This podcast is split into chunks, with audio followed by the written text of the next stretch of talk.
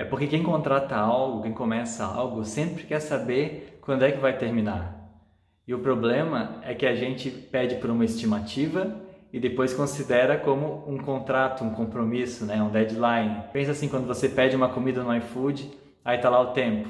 Você não fica acompanhando lá na, no aplicativo para ver se está chegando dentro do tempo, se vai chegar, e quando não chega você entende de boa, né? Ou a comida atrasou e aí você pensa, não, é muito difícil estimar, é muito difícil prever, pode ter acontecido muita coisa no caminho. É um grande problema que eu acho que não é nem da programação, mas é no geral, assim.